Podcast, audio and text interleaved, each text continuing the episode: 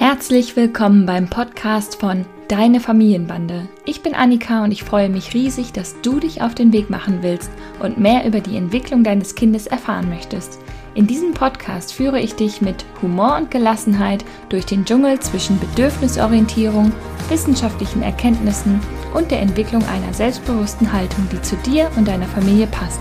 Viel Spaß beim Zuhören und Nachdenken.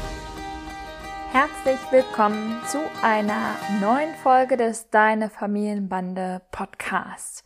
Ich habe heute ein ganz bestimmtes Thema mitgebracht, was immer wieder eine Frage bei euch ist. Diese Frage taucht wirklich, glaube ich, fast jeden Mittwoch bei unserem Ask Mittwoch. Ich habe immer noch Schwierigkeiten, das auszusprechen, aber ich behalte den Namen trotzdem, auch wenn ihr dabei alle an Mettbrötchen denkt. Was auf jeden Fall jeden Mittwoch, glaube ich, in meinem Fragesticker ist. Und zwar die Frage, mein Kind haut, tritt oder beißt mich was soll ich bloß tun? Ja, also das tritt äh, wirklich häufig auf. Das ist nämlich ehrlich gesagt ganz normal, dass dein Kind dich vielleicht mal haut, tritt oder beißt und vielleicht äh, weißt du auch schon, was ich oft darauf im Sticker schreibe. Kein Elternteil muss sich von seinem Kind wehtun lassen. Das zuallererst. Ist ein bisschen lustig, dass ich das jetzt gerade sage, während ich hier sitze mit dem Arm voller blauer Flecken weil unser Baby mich neuerdings immer in den Arm beißt. Natürlich muss ich kein Elternteil beißen lassen. Äh, ja, ich tue es anscheinend gerade trotzdem. Nein, ich versuche natürlich auch das ein bisschen zu unterbinden, aber die neuen Zähnchen, die halt gerade so kommen, die äh, müssen ausprobiert werden und ein bisschen juckt es, glaube ich, auch im Kiefer. Deshalb habe ich da auf jeden Fall noch mehr Verständnis.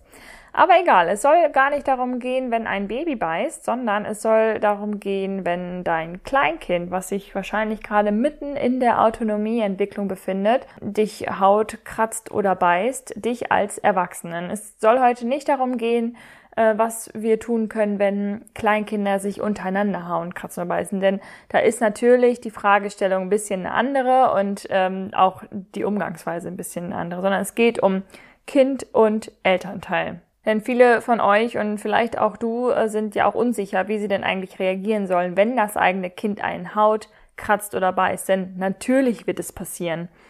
Doch wenn ich sage, du musst dir nicht von deinem Kind wehtun lassen, dann meine ich nicht, dass du streng und konsequent Grenzen setzen sollst. Und ich meine auch nicht, dass du dein Kind einfach so gewähren lassen sollst. Hä? was denn jetzt? Ich spreche in Rätseln, ne? Du fragst dich vielleicht, was soll ich denn dann machen? Warum haut mein Kind und wie kann ich machen, dass das aufhört? Darauf gucken wir jetzt nochmal. Es gibt wirklich tausend mögliche Gründe, warum dein Kind dich haut. Es wird niemals ohne Grund hauen. Denn Kinder haben wirklich überhaupt gar keinen Grund, ihre engsten Bezugspersonen irgendwie zu verärgern. Also sie wollen das natürlich eigentlich nicht. Wenn du manchmal das Gefühl hast, dass dein Kind ohne Grund unzufrieden ist und sowas dann tut, dann hör doch mal in äh, die Podcast-Folge rein, mein Kind quengelt ohne Grund. Die verlinke ich dir mal in den Show Notes. Da gehe ich nochmal auf die vielfältigen Gründe ein. Aber grundsätzlich kann man schon sagen, dass das Kind einfach beim Aufwachsen und in seiner Autonomieentwicklung immer wieder mit der Aufgabe konfrontiert ist, starke, überwältigende Gefühle kennenzulernen und zu steuern. Also Wut, Trauer, Frust und vieles mehr müssen einfach raus. Dein Kind hat einfach noch keine Impulskontrolle entwickelt, um mit diesen starken Emotionen umzugehen. Das ist total normal. Impulskontrolle dauert lange zu entwickeln und ist erst so richtig fertig entwickelt, so fünf bis sieben Jahre. Aber ganz ehrlich, viele Erwachsene haben noch nicht mal eine richtige Impulskontrolle entwickelt. Ne? Also ich meine, warum gibt es sonst zum Beispiel Choleriker, die total ausrasten und rumschreien? Ne? Also es ist ein super hoher Anspruch an das Kind zu denken, es könnte jetzt seine Impulse so zu kontrollieren, so kontrollieren, dass es nicht mehr hauen müsste.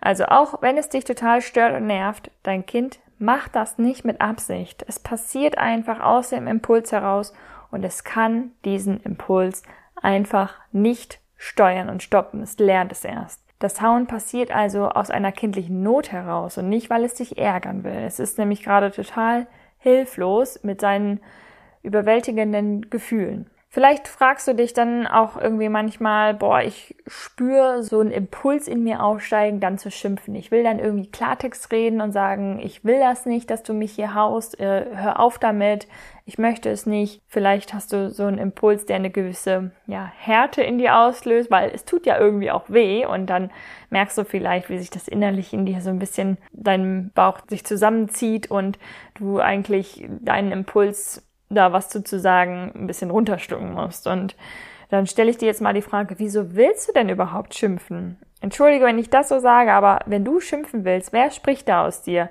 Der Erwachsene, der weiß, so das Kind tut es aus der Not heraus und der das Kind dabei begleitet, autonom zu werden und Emotionen kennenzulernen. Oder vielleicht auch das gekränkte innere Kind, das ganz, das das ganz und gar ungerecht findet, dass es jetzt gerade gehauen wurde. Vielleicht spürst du dann nochmal in dich herein, hinein, wer jetzt eigentlich hier wen zurechtweisen will. Denn trotzdem weiß ich ja, dass wenn man gehauen oder gebissen wird, vielleicht erstmal innerlich einen Impuls spürt, der halt so ein bisschen hart und scharf ist, ne? Also man kriegt dann so eine scharfe Stimme. Das kenne ich selber natürlich auch, weil es tut ja auch einfach weh, ne? Und vielleicht spürst du, dass du jetzt am liebsten schnell eine Grenze setzen willst, denn in Anführungszeichen, das macht man nicht. Und du willst ja auch, dass dein Kind sich in Anführungszeichen sozial verhält. Wie schaffst du es also, diesem Impuls der Härte und des Schimpfens zu widerstehen? Meiner Meinung nach sind da drei Schritte elementar, die ich in der letzten Folge schon angesprochen habe, um solche Situationen zu bewältigen. Vielleicht erinnerst du dich, ich habe gesagt, es geht um Know-how, Haltung und Ressourcen. Also, du brauchst das Know-how, also du musst verstehen, warum dein Kind haut, welche möglichen Gründe es geben könnte. Dann brauchst du die passende innere Haltung, also du musst erkennen, was es in dir auslöst, wenn dein Kind dich haut. Warum triggert es dich so an? Und du brauchst natürlich auch die Ressourcen, um diese Entwicklung begleiten zu können.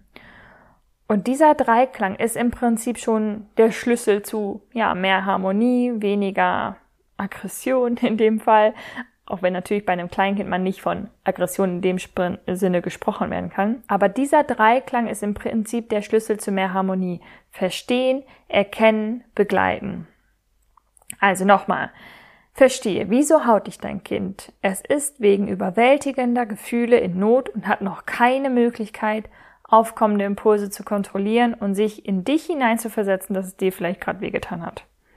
Erkenne, was macht das mit dir? Wenn dein Kind dich haut, ist es in Not. Es geht nicht um dich, dass du gehauen wurdest. Du bist die erwachsene Person und befindest dich nicht in Not. Auch wenn gerne gesagt wird, ich muss doch hier meine Grenzen klar machen und sagen, dass man das nicht tut. Nein, beziehungsweise es geht nicht nur darum, dass du deine Grenze verdeutlichst, weil man nicht haut. Wer ist überhaupt dieser Mann? Denn wenn du es darauf beschränkst, auf dieses Grenzen setzen, dann geht es plötzlich um den Erwachsenen, wie er oder sie sich fühlt und was er oder sie will. Es geht plötzlich nicht mehr um das Kind, das in Not ist und unsere Unterstützung braucht, um Worte für diese Gefühlslage zu finden und bessere Strategien zu entwickeln. Wenn du das Gefühl hast, du musst schimpfen, Grenzen setzen und mal die Leviten lesen, dann könnte es sein, dass du dich ungerechtfertigerweise gerade in die Opferrolle begibst und aus der Rolle des verantwortlichen Erwachsenen herausgehst. Sorry, dass ich das so klar sage. Und dann der dritte Schritt, begleite. Hinterher mit dem Kind reden hilft nur bedingt, denn manche Kinder sind einfach noch nicht so weit für diesen recht kognitiven Zugang, das hinterher zu besprechen. Und in dem Moment der Situation selbst passiert es dann ja doch wieder, weil wir erinnern uns, die Impulskontrolle fehlt. Das heißt, das Kind weiß dann, äh, wir haben das ja schon mal besprochen, das sollte ich eigentlich nicht, aber ich konnte gerade gar nichts anderes, tun, anderes machen, weil mein Gehirn einfach so gehandelt hat. Es kann dann nichts tun, weil die Impulskontrolle halt noch nicht da ist. Doch was du tun kannst, ist, wie gesagt, begleite generell immer wieder zu thematisieren. Wie fühlt sich Wut eigentlich an? Was kann man tun? Und dass es generell nicht okay ist, andere zu hauen aber ohne das Kind zu beschämen und ohne Schuldzuweisung oder selbst in die Opferrolle zu gehen. Denn wenn du deinem Kind nur sagst, dass du das nicht möchtest, lernt es nur etwas über dich. Es braucht aber auch die Möglichkeit, etwas über sich und seine Gefühle und was da eigentlich passiert, wenn diese Gefühle einen so überwältigen, zu lernen. Also, wie kann ich dafür sorgen, dass es mich nicht mehr haut? Es wird dir nicht gelingen, dass es mit einer Änderung deines Verhaltens sofort komplett aufhört. Denn Impulskontrolle und Empathie zu lernen, das kannst du nicht von außen beschleunigen. Davon musst du dich jetzt einmal komplett frei machen. Du wirst es nicht schaffen, dass es schneller geht, als es bei deinem Kind sowieso gehen würde. Verstehst du? Natürlich kannst du dich hilfreich verhalten, aber deswegen geht es nicht schneller. Versuch deinem Kind einen guten Umgang mit Gefühlen wie Wut, Frust oder Trauer zu vermitteln. Was kann dein Kind tun, wenn es so wütend ist? Du kannst zum Beispiel sanft die Hand festhalten, Stopp sagen, schon natürlich auch die Information geben, dass du das nicht möchtest, aber dann auch deinem Kind helfen zu verstehen, was gerade vorgeht. Also zum Beispiel die Gefühle benennen. Hey, ich merke, du bist gerade richtig dolle wütend. Du bist vielleicht auch enttäuscht oder traurig. Gib deinem Kind Worte für die Situation, damit es verstehen kann, was da in ihm passiert. Darauf würde ich gerne nächste Woche nochmal genauer eingehen. Nächste Woche bringe ich dir mal fünf Tipps mit, wie du konkret Gefühle begleiten kannst. Denn das ist wirklich nochmal ein komplettes Thema für sich. Das ist harte Arbeit, Emotionen zu kontrollieren und Emotionsarbeit, ähm, also Kinder in ihren Emotionen zu begleiten, ist hammerhart. Denn wie gesagt, wir sind die verantwortungsbewussten Erwachsenen. Wir haben auch Emotionen, müssen die natürlich auch authentisch zeigen, aber ohne die Schuldzuweisung. Und das kann ganz schön schwierig sein, denn wir bringen ja auch unsere eigenen Erfahrungen einfach mit.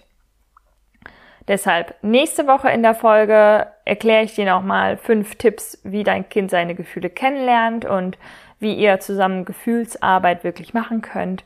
Und mich würde ja mal sehr interessieren, wie du diesen Ansatz, diese Art an das Thema heranzugehen finden ist. Was löst das in dir aus, wenn ich sage, Grenzen setzen allein ist egoistisch? Kannst du das nachvollziehen? Manchmal piekst einen das ja auch so ein bisschen an, wenn man so sagt, ja, Entschuldigung, du komm doch mal da aus deiner Opferrolle heraus. Kann ich total verstehen. Aber schreib mir doch vielleicht mal eine Mail oder schreib mir bei Instagram deine Meinung dazu, was das so mit dir macht. Bis dahin äh, verabschiede ich mich schon mal ganz herzlich und wünsche dir einen guten Start in die Woche.